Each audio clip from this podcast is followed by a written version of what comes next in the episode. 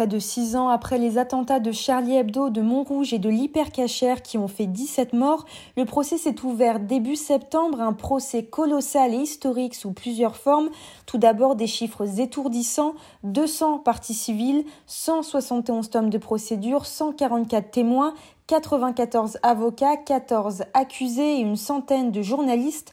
C'est la première fois en matière de terrorisme qu'un procès a été filmé pour les archives nationales.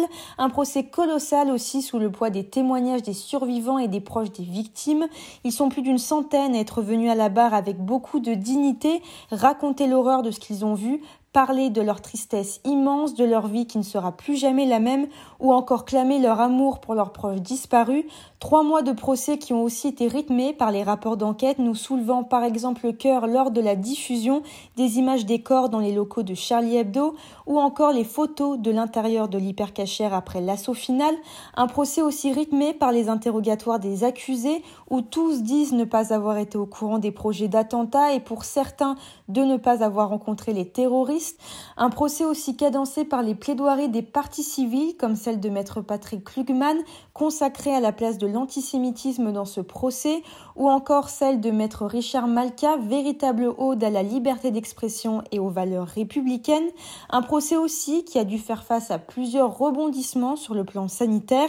Le Covid-19 s'est invité dans la salle d'audience fin octobre lors du test positif de plusieurs accusés, engendrant de multiples suspensions et un retard d'un mois sur le calendrier.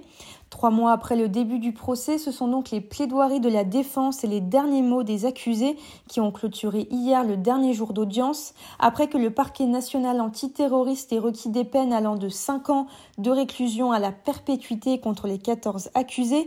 La défense a plaidé les zones d'ombre du dossier, les faits non établis ou encore les accusations bricolées. Pour leur dernière prise de parole, chaque accusé a parlé des familles des victimes et a clamé son innocence face aux faits reprochés.